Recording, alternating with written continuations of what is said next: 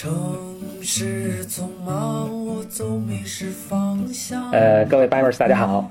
呃，我们 Bimers 呢有一个年报共读群，呃，有两个群呢，实际上是我们在一起呢，就是阅读公司的年报，以此呢来学习呃这个金融啊、财务啊、经济啊方面的知识。当然，还更重要的一个呢是这个结识这个呃志同道合的朋友了。那这一次呢，呃，这个活动我们举办过好多期了。这次呢，有请到了，是不是叫你朱丽叶啊？朱丽叶对啊对我是朱丽叶。有请到了朱丽叶，呃，来这个领读我们这一份的这个这次的年报共读的这个活动。来，朱丽叶，请自我介绍一下吧。Hello，大家好，我是朱丽叶，呃，我是一名金融从业人员，嗯啊、原是做呃财务咨询方面的工作，嗯，然后现在是在金融行业做投资方面的风险管理，所以呢会看一些标的公司啦，所以也是会接触到年报这个东西，嗯所以今天就很高兴能够有这个机会领读一份特斯拉的年报跟大家一起分享。对呃，特斯拉也是我们之前年报共读之后，因为每次大家会选啊，一直是这个呃评呃得得票数特别高，然后我们期待呃共读已久的一个呃这家公司。呃，朱丽叶呢，其实她自己很谦虚啦。呃，之前我们在录制之前我们有交流过，其实朱丽叶是在呃非常顶尖的咨询公司工作过，然后自己现在也是在读 MBA 是吧？对我现在是 NBA candidate，这个过程中的角色是这样，朱丽叶呢是领读，我就代表大家呢作为这个呃同学，然后我来踊跃提问。好，好，那我们是。嗯 OK，呃，第一页就是特斯拉这个年报的封面。其实特斯拉是一家纳斯达克上市公司，所以它的传意义上的年报，其实是那个每年要交给 SEC 的那个 filing。嗯，其实我也十 K 是吧？嗯那个为十 K 报告嘛，嗯那个报告我 download 下来之后，发现有三百多页，嗯而且那个字麻麻特别的小，所以那个如果要读下来，我觉得挺累。然后呢，我正好在特斯拉的官网上也看到这么一份，它一共二十六页的一个一个一个报告，嗯它更像是 PPT 展现的形式。对，然后我觉得这个就很好，它的可读性很强，是，而且、呃该有的一些干货啊，一些信息啊都有。所以呢，这次就打算把这份报告带着大家从头到尾会精读，基本上每页都会讲，嗯然后呢再分个四次左右把它讲完。嗯，我们这次读的我看是 Q 四，就是第四季度和二零一九财年的全年的年报是吧？对，我嗯们先看这个，它是 Q4 and Fiscal Year 二零一九的一个 update。嗯所以呢，整整个报告里面会有两个 period，一个是 Q 四的一个数字，嗯还有一个是二零一九全年的这个数字。所以等一下我讲到数字的时候，可能会提醒大家，有一些是季度数，有一些是全年数。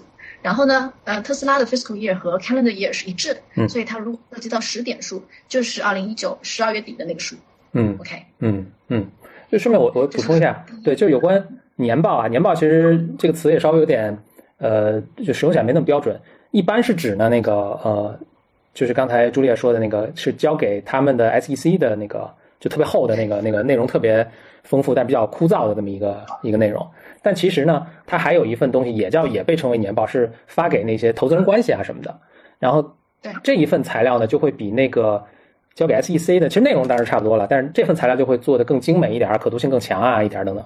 呃，我们今天看的应该就是这份给投资人用来维护投资个人关系的这份这份材料，嗯对我这份材料是在特斯拉的官网上呃看，对嗯对 investor relation 投资人关系那个 part 里下的下来。嗯对嗯。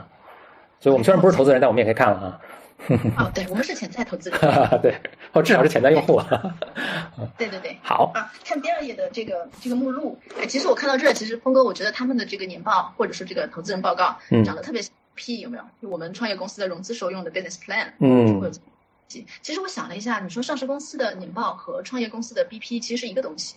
它的目的，BP 是用来融资的嘛，多少多少轮的融资。那其实对上市公司来说，它是希望你看到了我这些介绍之后，我来买我的股票，或者嗯买我的，对吧？做我的投资人，或者做我的消费者，其实也是融资的作用。所以这东西就长得特别的像。嗯，不不过那这也是比较成熟的这个创业公司了，这早期的公司可能没有这么多没有这么多信息可以，没有这么多内容。对对对。嗯所以我们戏称业内会戏称特斯拉虽然是上市公司，但是它是 post IPO 轮的创业公司，嗯。它高科技，然后它目前还是还是一个一个创新型的企业，所以呢，这个这个我们从目录里可以看一下啊。一般的啊，一般的 BP 也好，还有那个十 K 的报告，一上来是会说一下我的 business 是什么，嗯。但是你看不需要，因为它这个 icom 就是我自己，所有人都知道特斯拉就是造车的，所以呢，他就没有没有那么一个 part，它一上来是个 highlight，嗯你关心的东西告诉你，然后第二块是个 financial summary，财务的一些一些一些摘要，嗯然后呢 operation 摘要，基本都是一页的形式，它非常的精简，然后非常的非常的非常的简略。嗯，然后第四个是 vehicle capacity，那是它的，其实它讲了它的工厂和它的产能。然后下面是 core technology，核心技术是什么？然后 as highlights 它的一些其他的业务。然后第十页是一个 outlook，它的一个未来展望。然后有一些 photos and charts。最后是一个四张报表的一个 financial statement。嗯然后最后一个 information，它这个目录非常清晰的展现了它里面有什么东西。嗯那我们先争取就读前五页。嗯，其实你看核心的重头戏应该都是差不多在前五到十页。对，嗯，好，它这 PPT 做的很精美啊。很精美。嗯，第三页，好，已经翻到了。嗯，这个朱丽叶也也在已经做了一些 highlights 和这个备注啊，我们逐一来看其实。是把这一页是我觉得是整个报告里面信息量最大的一页，然后这一页会更精读一下，然后就是咀嚼过的精华，我都 highlight 出来给大家看。首先左边左边 highlights 它是给我们看了三个指标，嗯一个 cash，一个 profitability，然后 operation，其实是告诉投资人，嗯，你最关心的或者我我觉得投资人最关心的是什么？一个是现金，一个是盈利能力，还有我的经营情况。嗯 cash 里面呢有一个指标，它其实是通篇都会讲到的，所以我可能要要说一下，是这个 free cash flow 自由现金流。嗯，哦，这个概念得得稍微讲讲这个。我得讲一下自由现金流是什么。这个这个指标后面都会讲到。嗯自由现金流其实是 operating cash flow，就我们说的经营性现金流，嗯减去 capex，capex 是 capital expenditure，就我资本支出。嗯就怎么意思呢？就是对于特斯拉来说，我的经营现金流就是我卖车赚到的现金，嗯然后去资本性支出指的是我每年需要开厂。嗯。在上海开厂需要钱投出，嗯。然后各种各样的资本支出，它要扩展业务，所以呢，自由现金流的概念就是我今年赚到的钱减去我今年必须得花的钱，嗯。剩下来口袋里的可以供企业自由支配的这块钱，嗯。你叫它 free cash flow。嗯，哎，这我问个问题啊，这个 cash 和 flow 现金流这两个词好理解，这个 free 是指什么意思啊？就我刚才说的是可以自由支配的，嗯对吧？嗯前面一个概念是你看 operating cash flow，我们叫它 CFO，嗯就是呃我经营赚了这么些钱，但是呢这些钱我不是都能用的，我如果是在扩张中的话，我每年需要花一大笔钱去造工厂啊，需要去买设备，嗯那这不自由的部分，我把那一块 capex 就一定得花的那块花掉之后，剩余的钱一个嗯剩余的概念 free cash flow。嗯，这个然后我我重复一下，我这因为这概念真的特别重要。呃，这个自由现金流为什么那么重要？是因为这个直接取决于你这个大家听经常听一个词儿说，这工资这个公司现金链断了，资金链断了，是指什么？就是指这个这个呃没钱了，就是自由现金流入不敷出了，然后啊，对对对对对，他没没有 cash 了那就就断了，发不了工资啦，对不对？对，所以这个这个钱特别重，呃，这这个这个指标是特别重要。然后呢，这个指标就两部分构成，一部分是就刚才说的那个 operating cash flow，就是我做生意，我本身就需要有这个现金的流入流出，对吧？我要这个用户买了我的车要付给我钱，对吧？但是他他可能不是现在付，他可能分期付，所以这个钱什么时候流进来，这个是不一定，跟他买车的时间可能是不一定的。同时呢，我要付给我的这个供应商，比如说，那我可能也有账期啊什么，所以我也不是说当天就给他付，或者是我有一个反正分期分批的给他付，有可能，比如说，所以这两边的这个钱流入和钱流出这个匹配特别重要啊，这个你不能峰哥你说的这个，嗯，峰哥你说的这个经营中流入流出，它已经 net 掉了，就已经最后补账了，最后那个剩余的钱是个正的，它的 operating cash flow 就是正的，对，这是 operating cash flow。然后还有这个 capex，capex 就是 capital expenditure，就是我除了正常公司经营需要有流入流出之外，我还有投资型的行为，对吧？比如说我建工厂啊，这个是呃这个是跟那个日常的这个公司的经营又是不一样的一部分的现金流。那这个也有可能更多是流出了啊，这个也有流出，所以把这个加合在一起，这个是真的是你的 free cash flow。嗯对，嗯，我我自己口袋里能自由支配的钱，对啊这么理解。对然后呢，他这次嗯披露给我们一个数字是一一个 billion 就十亿，嗯。在我的 Q 四，然后就我第四季度我产生了正的呃 free cash flow 是十个亿，嗯。然后我这里有标注啊，就是因为我们刚才说的两个期间，他这里讲的是我第四季度是正的一一个一个 billion，嗯。然后呢，我看后面的那个嗯完整的报表之后，就告诉大家一个全年的数字，它全年的这个 free cash flow 是一点一个 billion，差不多就是正的。哎，这个很有趣啊！它第四季度一个季度就一 billion，但是全年加起来也才一点一。这个这个就非常有意思。是我我们看到后面发现，它的第一、第二季度烧钱特别厉害，哦，OK，付的特别厉害。嗯我第四季度几乎是拯救了全年的这样一个水平，全年的现金流基本上都第四季度一个季度的现金流。可以这么理解。啊对，那但无论如何它是正的嘛，对吧？嗯就我来看，我是赚了十个亿，嗯然后这是 cash 的情况。然后上面第一行有一个，那也是很重要的一个数字，六点三个 billion。这个数怎么理解？六点三个 billion 是十点数，就是我一九年年底最后那一天，十二月三十一号，我现在口袋里有多少钱？那就是六点三个 billion，嗯其实就是六十三亿美金。嗯这一期间的概念，一个是十点的概念，大家可以理解啊。嗯这个是 cash 情况。嗯，这就是说他手上其实有六十三亿美金的现金是可以随时用的，想干什么都行是。嗯，是对，这看现金情况，看听上去很还挺美好的。挺好的啊。嗯挺好的。然后第二个看 profitability，就是嗯那是第二个点了，这是也要给大家介绍一个指标，是叫 gap net income。net income 是净利润，可以理解啊。嗯然后它两个数字 gap 和 non gap，这 gap 呢是呃 general accepted accounting principle，就是美国的通用会计准则嗯算出来数。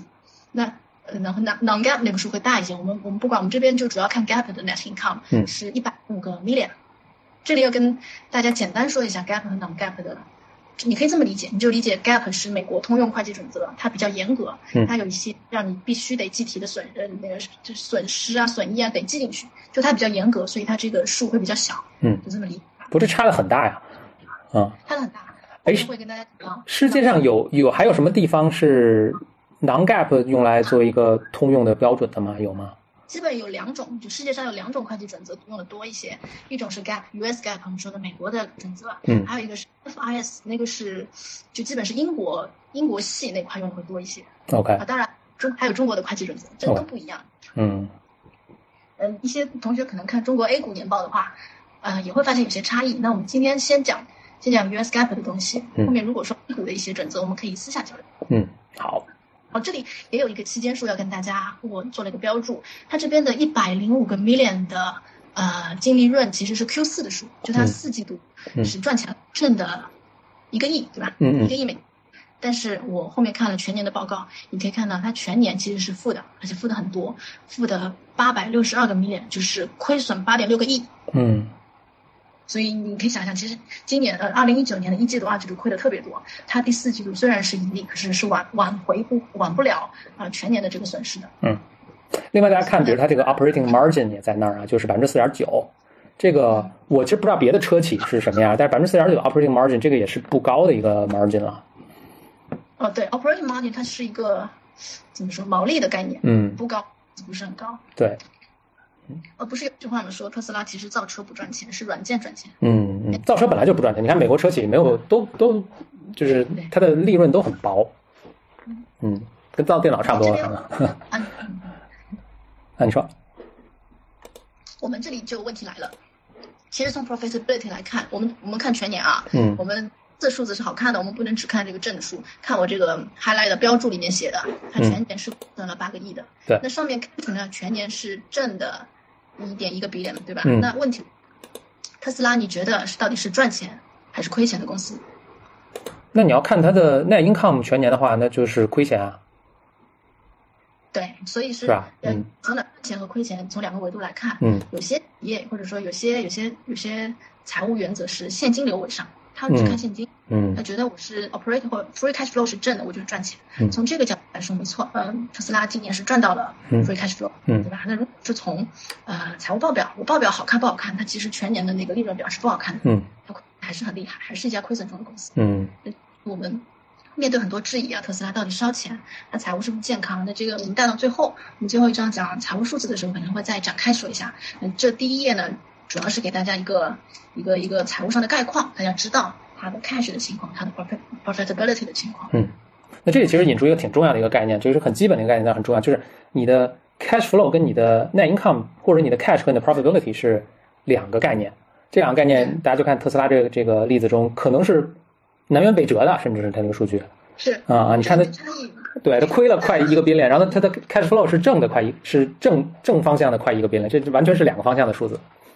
对我们先卖个关子吧，我们后面财务数字的那一章会讲这个差异到底在哪些地方。啊好嗯 summary 的那那一段文字，好吧，这有嗯四小小段。OK，这段文字呢，我是建议大家要仔细的从头到尾读一下，因为它是最精华的特斯拉想传递给你的一个信息。嗯那我拍的这些东西，我发现有几个几个关键词，那么小的一段文字，它那个 demand 这个词出现了两次，就是我的需求。今年赚了很多钱啊，主要是有很大量的需求 demand，嗯。还有 income 出现了两次，就是有特别多的投资人呃消费者对我有兴趣，嗯我的 interest 会 continue to grow 的，就其实可以看出它是一家非常他觉得自己非常 promising，嗯。非常有钱，很乐观的一家公司，第一层对，就第一层传达的信息，大家看的时候会看到这几个词。画下重点啊啊，还有一个词出现了两次，cost。第一段里有 cost control，嗯然后最后一段里有 cost efficiency。它其实也是在给投资人传递一个信息，是我今年啊、呃、之呃之所以能够扭亏啊、呃、不是扭亏了，现金流转正，这是他第一年现金流转正啊。他第一句就说，二零一九 is a turning point for 特斯拉，这是他第一年全年产生正的自由现金流。所以呢，他说我我能做好，主要是因为我 cost control 成本控制的好。嗯这一点其实我是特别有理由觉得他是为了来给投资人交代一下，因为外界都是说他烧钱嘛，嗯他烧钱，所以他是要交代投资人的质疑，我是这么理解的。他说我的 cost control 的很好，然后还有几个关键词，他说我的业务增长的几个 driver 驱动因素是什么？一个是上海的 Gigafactory 上海，嗯，这跟咱们国家有点关系了啊啊哈哈，对，就亲亲亲上海的一个一个一个观念，嗯还有我的 Model Y，我有新车型要推出，嗯这也是未来展望的。所以这些连起来就可以看到说，它是描绘出一个呃未来非常有希望、有前景的一家公司的这个感觉。嗯，Model Y 应该是它的一个这是价格价位更低的一个新的车型，所以它是也是预期对，嗯，这个能够大卖，好像是对，它是预期四万美金左右的一个 SUV，还是应该是很有市场。嗯 OK，嗯那大家读下来感觉是好的，但是我我现在开始挑刺了。嗯绿色华的那几句话，其实是我想挑刺的。你看第一句，第一段里面有一句说嗯，We strong cash generation through persistent cost control，对吧？这句听上去很美好，嗯但是细细品啊，他说 cash flow 的我的我今年的 cash 的增长取决于我 cost control 做得好。嗯这句话，你细想，呃，有过财务基础的同学就会知道，其实 cash 和 cost 是两个概念。嗯衡量我现金流入流出，现金流量表的一个指标，cost 其实利润表上的指标，我到底有多少的支出，其实它没有那么强的一个关联性，这这是一。那即使它有一些间接的关联性，我其实是研究了它的 cost，我看了后面详细的详细的那个它的它的 cost 到底有多少，我发现它并没有减少 cost，就跟去年同期来比的话，它稍微少了一点点的呃，少了一点点那个什么研发费用，稍微少了一点，然后管理费用稍微少了一点，但都不显著。至于说哦十个亿的现金哪来的，其实绝对不是 cost 省出来的，哪来的呢？一个是还是我那个 operating cash flow，他今年卖车卖多了，它的产量的提升导致它正常运营赚来的钱，这是一块。嗯第二块呢，它在一五年啊不是 sorry，一九年的五月份它增发了新股，所以它有一大块的钱，那个是八点四八亿的美元，其实是从股票上来的。，OK，嗯嗯，哎，股票上来的这部分它能算到，它不会算到 operating cash flow 里吧？它不会算在 operating cash flow，它是算总的 cash，总的 cash 从三块来嘛，从 operation 来，从投资来和从融资。对对对。所以，所以我的意思是，它那个 one billion 的那个 cash flow 那个部分，还是应该是来自于，就跟那个发在发行股票应该是没关系。哦，对，它的 free cash flow 跟这没关系，但它全年有个六点三个 billion，它年底 OK OK，啊，对对对，是是是，啊，数是翻番的，跟去年比翻番的，那这是哪里来？嗯我我个人觉得它不是从 cost control 来，嗯它并没有 cost control 的能力，嗯而是只是投资人那边融资到的钱，哦对对自己赚钱。对对，这里顺便说声明一下，就是我们这儿表达的观点都是我们自己根据公开的信息做判断啊，既就是不代表任何这个投资的建议。不作为投资建议。对对对啊，我们一大家是一起 学习啊。嗯啊，disclaimer 是不是要作为一个一个水印放在那边？可以可以后面加上。对，啊，这是这是第一句，我嗯是希望大家能够带着批判性的思维思考一下，他每句话到底逻辑对不对？嗯对。第二个，我又开始挑刺，挑到他第三段有一句，嗯。他说二零一九年，nearly all orders came from new buyers，就是他说二零一九年几乎所有的订单都是新买家，之前没有买过。这句话听上去好厉害，他的新客获取能力很强，对吧？嗯。但你这其实也很正常，因为它的产量大规模上来，也就是一八年开始的事情。嗯。那都不像消费品嘛，它的复购没有那么快的，嗯。基本上就是美国可能比中国这数字要小一点，但中国基本上换车周期在六到八年这样的概念。嗯。所以呢，八年开始量产的，除了你一九年说所有的 orders from all came new come from new buyers 嗯。这句话，什么就也没有什么那么振奋人心啊，嗯。不过你这个如果更细读的话，他说 new buyers that did not hold a prior reservation，就是当然，就大家换车肯定没有那么那么那么高频率，对。但是他以前应该是有卖过很多那个，就是大家可以预预呃预约预定啊、所以他那个预定的那个量不知道以前有多大啊。但是他的意思是说，就那些新买的车的人，新买车的这些人其实是连预定都没有的，就是就是纯新造出来的这，就是或新出现的这批客户。啊，我理解这个 reservation 其实就是订单的意思啊。嗯，应该是应该是预定你。看，它接在 demand 后面讲嗯的，嗯说我的 demand 非常大嘛，嗯今年有我的需求量，然后车都是以前没买过的人买的。嗯我觉得大家要细想，并不是车的复购率的确是没有那么快的一件事情嗯。嗯，总之这是一个值得更多细究的一个一个点。大家感兴趣的话，就比如说去研究一下，比如说一九年以前它有没有一个预约的预预交定金的这么一个，就是交定金去预约一辆车的这个这个呃行为，然后比如这个数量能有多少什么等等，这是一个可以参考的地方。嗯是，然后第三句你看，他说我的这些 accomplished without any spend on advertising，没打过广告啊，就没有打没打过广告这句话，嗯，一我们的跟我们的直觉不太一样。特斯拉没打过广告吗？我在国内好像确实没见过它的广告，有吗？我因为这句话，我去翻了它后面那个就利润表里的 breakdown，发现也没有细到，至少这个二十六页的报告里没有细到它到底有没有广告费的支出。嗯可能得再去看那个十 K 报告才能验证这句话。嗯就哎，我是打一个问号带着问题，可以再去细究的一个点。嗯，不过他居然敢这么写呢，我估计他可能确实广告费用是很低，或者有些费用就是你可以说的是广告，你可以就看你怎么分了，你们没有那么清楚。嗯，嗯，可能不是严格传统意义上的广告。对，这是嗯就是就是我想希望大家注意的这几个点。嗯这一段还是读一下，了解一下整个公司的一个情况。嗯，好，我们下一 next page。第四页哦，这个是 MBA 最喜欢的啊。这个，哦，这一页我们现在第一课里面我不想讲太细的数字，因为后面有细表。它这张呢，其实是后面的三大报表节选出来一些重点的东西。嗯我就先跟大家大概讲框架，我们不细跳到每个数字里去了。嗯首先你看它 financial summary 下面有个括号是 unaudited，就是这数字还未经审计。嗯，这个也容易理解，它这个报告还没来得及审计呢，应该是。对它很早就出来了，但肯定来不及做审计。嗯国国内证监会的要求，上市公司年报审计是要在四三零之前 close。美国我不确定，但肯定没有那么快，所以嗯现在这些数是未经审计的数字。嗯然后我们在看任何一张报表的时候，我这张表我就横向的讲一下它的弧度，纵向的大概看一遍。那横向的你可以看到，它标红的这一个是它当期是二零一九年 Q 四第四季度的数字，然后你往前数，它其实往前推了四个季度，嗯二零一九前三季度以及二零一八年的 Q 四，它推到这个是有道理的。你看最后两列，一个 QOQ 是 quarter over quarter，嗯这我们在我们的观念中，它就是环比，嗯，它就是同比一个环比的概念啊。对，就是环比 quarter on quarter，嗯然后 y on y year year on year，嗯它其实同比就跟二零一八年 Q 四去嗯两个对比的维度。那这个这个 summer 的表，它其实大家可以看前面第一列的这些科目，我不细说了，但我跟大家讲一下这里的前半部分，一直到从 revenue 一直到倒数第二个灰框，它都是利润表里节选出来的数字，然后嗯最后一个框是从 cash flow 呃现金流量表里节选出来的数字。嗯它是把重要的先放在这页给你看。我们我们跟上一页那几个重要的数字，我教大家哪怎么去找。你看那个 Q 四标红的那一列的最下面那个数，六点二六八，这是什么？这是他第一页的时候，我现在年底口袋里有多少钱？嗯上一页说的是三个 billion 对吧？就在这里找。对然后他说到 free cash flow 有多少？是一点零个 free cash flow，那就是倒数第二行，一点零个。对，嗯，一点零三然后他说我 Q 四，Q 四的 net income 是挣的一百零五个 million，嗯对吧？好了，就是就是从这里找到的。对这页我们就先了解到这儿，不细讲这些数据。嗯，不过我觉得大家可以注意一下，就它 Q 四跟就同比啊，就今年 Q 四跟去年 Q 四、一八年 Q 四，好像也没什么太大差别，对，是吧？这里我其实我发现了一个问题，它 Q 四对比没有太大的差别，但它做的最差的是二零一九年的 Q 一，对吧？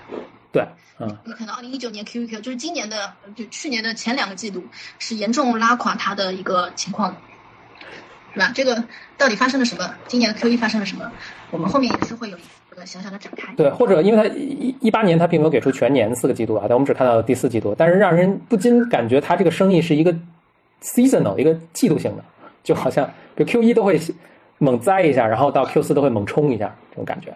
峰峰哥你说的没错，其实我看到这一页的时候，我仿佛在看一张国内的车企表格。对对对，春节期间大家都不买车了。对，之前我们看国内的汽车的经销商的财务报表都是 Q 一是淡季，因为 Q 一有那个春节，他们会销量非常低。然后 Q 三、Q 四是旺季，因为我们有所谓的金九银十之说嘛，嗯都是在 Q 四。那我想这是特斯拉哎，他们美国人的那个那个春节过年不是在 Christmas 嘛，嗯应该 Q 四是他的对吧？就美就中国几乎所有公司啊，呃，都会呈现这个这个呃，就第一季度好像差一点，然后那个第四季度比较猛冲一下这种这种感觉。因为第一季度就是很多行业你可以想象，什么餐饮啊、旅游啊，哎，旅游可能不一样，就是什么餐饮啊什么，它都会受到那个春节的这个影响啊。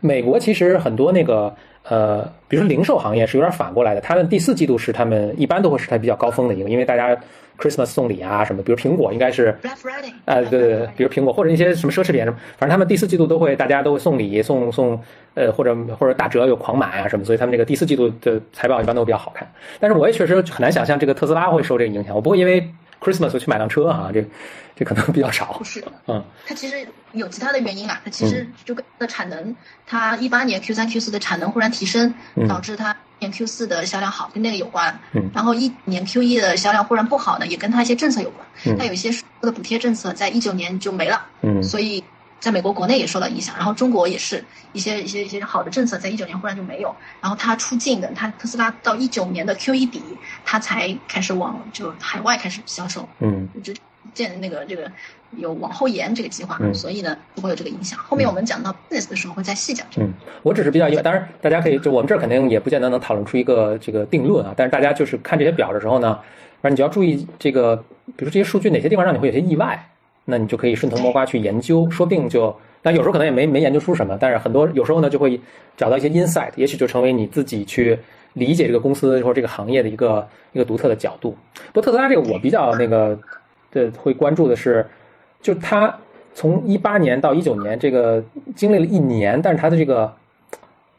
它它一九年第四季度会往上冲，但冲的也并没有说比一八年更冲的更高多少，这还是一个挺值得品味的一个一个现象的。嗯嗯，好，好，嗯，我们 next page 第五页，第五页，第五页是延成了 financial summary 的情况。嗯。呃，刚才是看表，现在是看文字。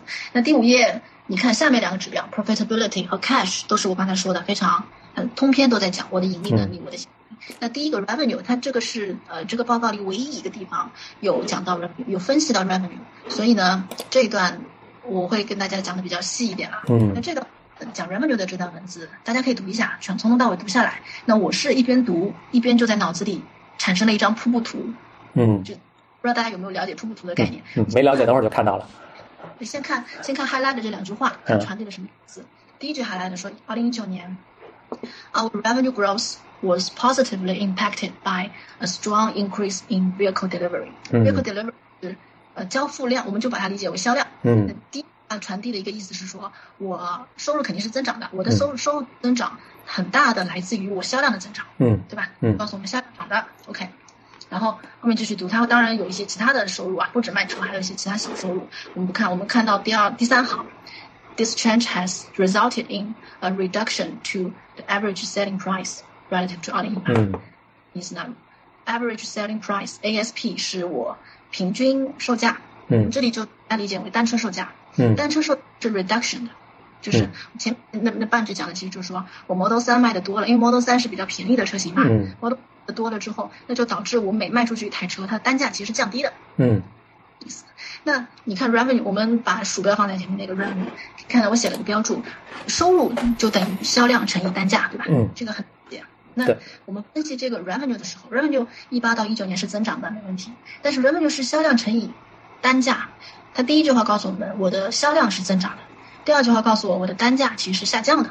嗯那这个一一个升一个降，在这个情况下要分析这种 revenue，其实要用我们所谓的 waterfall analysis，其实它是一个因素替代法的意义，在财务分析里面，就是说我这两个因素决定了我的收入，那到底是哪每一个因素到底影响了多少？这么来看，我们看下一页吧。好，这个是我自己画的，嗯这里面的数不一定完全准确。啊，对对对，就这张图不是那个他原来财报里，是我们加进去的。是年报，是我在 Excel 里面真的是徒手画瀑布图。嗯因为我有一个画瀑布图的工具，我以前老板给了一个插件，很容易画，但是那个找不到了，我这个真的是徒手画出来，，OK，不是特别。看得很专业啊。第一张小表，第一张小表是我刚才读出来的那些话，把它用数字来表达。嗯我看二零一八年它的 revenue 是二十一个 billion，两嗯百亿，这个数它财报。然后二零一九年的收入财报里也有，是二十四个二十四点五七八个 billion，嗯是增的，对吧？这第一行都是财报里拿出来的。嗯第二个 delivery 就我的交付量，它后面有一九年的数，一九年全年这个数是准的，三十六万七，这数是我一九年卖了这么些车。嗯一八年数是它没有公布这个完很准确的数，是我从后面一张图里读出来的，嗯所以可能不是。